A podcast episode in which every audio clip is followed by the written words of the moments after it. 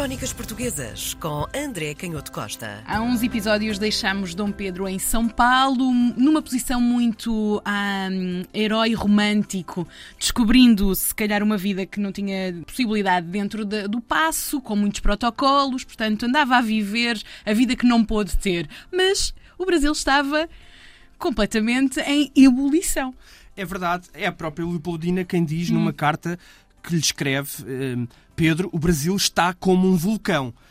A mulher a dar-lhe aquele puxão de orelhas a dizer larga lá a amante e volta. Sim, não, não, não, estou a brincar. Podemos, podemos ter essa interpretação e a verdade é que era indiscutível que o Brasil estava como um vulcão. Havia esta percepção uh, não só das contradições da economia colonial, como os interesses das várias regiões, e nós vimos também de perto que em muitas dessas regiões, fosse em Pernambuco, na Bahia, em São Paulo, no Rio de Janeiro, havia lutas entre grupos rivais para tomarem conta das tais juntas de governo que tinham sido propostas pelo Coroa de Portugal, ainda naquele processo de transição. Agora, no final de agosto, em que já era claro para muitas destas elites políticas e para muitos destes grupos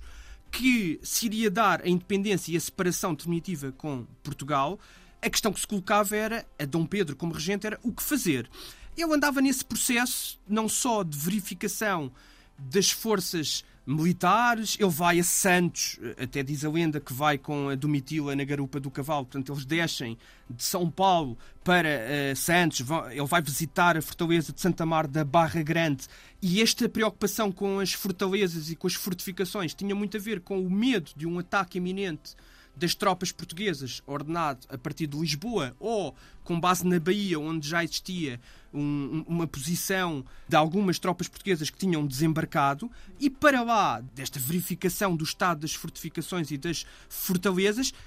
continuava esse interesse de estabelecer ligações e medir o pulso às diferentes elites paulistas, aqui também aos parentes desse ministro muito importante, o José Bonifácio de Andrada, que viviam em Santos, e era nesta operação de charme, podemos dizer assim, que o Dom Pedro andava. Acontece que ele depois regressa no dia 7 de setembro. Um, e vai precisamente pernoitar, segundo todos os testemunhos. Aqui entramos numa cronologia que nem sempre nós podemos referir com absoluta exatidão, porque muitos destes factos são descritos a partir de testemunhas que seguiam com o Dom Pedro, mas que são testemunhas que às vezes são contraditórias no seu relato, mas sabemos que ele terá estado perto da fazenda de João de Castro, que era precisamente uh, o pai da Domitila,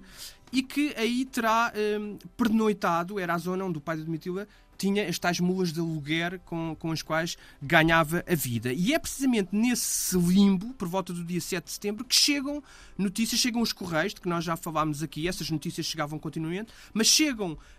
notícias de que as Cortes de Lisboa, por um lado, querem reduzir o Dom Pedro a um mero representante da coroa de Portugal, porque também já perceberam que a independência está iminente e, portanto, tentam desesperadamente retirar-lhe o poder, podemos dizer assim, a legitimidade do poder monárquico, reduzindo-o a mero representante e não a regente, que era no padrão do direito do antigo regime a dignidade de regente era muito maior do que a de mero representante da coroa de Portugal. Por outro lado, as Cortes de Lisboa fazem saber que os ministros brasileiros, os, os, futuros ministros brasileiros, passam a ser designados em Portugal, que era um retrocesso totalmente inaceitável face àquilo que tinha sido o passado recente com a presença do Dom João VI no Rio de Janeiro. E, por outro lado, o príncipe, Dom Pedro, ficava como um mero governador do Rio de Janeiro. Portanto, para além de mero representante da coroa de Portugal, nem sequer era propriamente o representante no conjunto da nação total, hum. mas apenas do Rio de Janeiro. E isto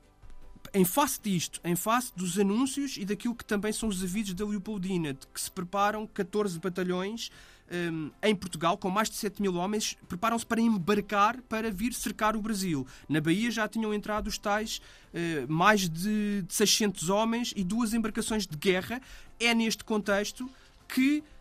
também com o aviso de, do José Bonifácio de Andrada, que faz saber, senhor, os dados estão lançados, numa invocação da política antiga, clássica e romana, hum, o Dom Pedro claramente percebe e em, e em face do próprio discurso das cortes que tem que fazer alguma coisa que tenha um, que tenha um impacto e que seja um, um, um passo decisivo que, que possa uh,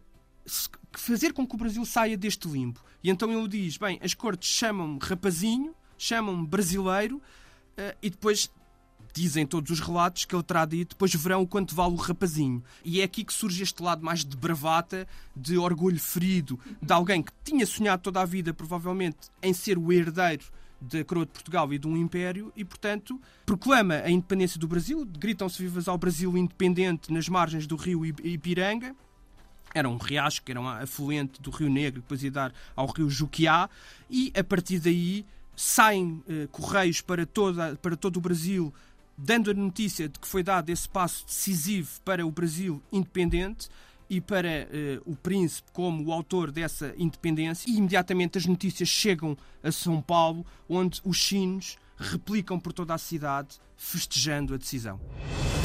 Crónicas Portuguesas com André Canhoto Costa.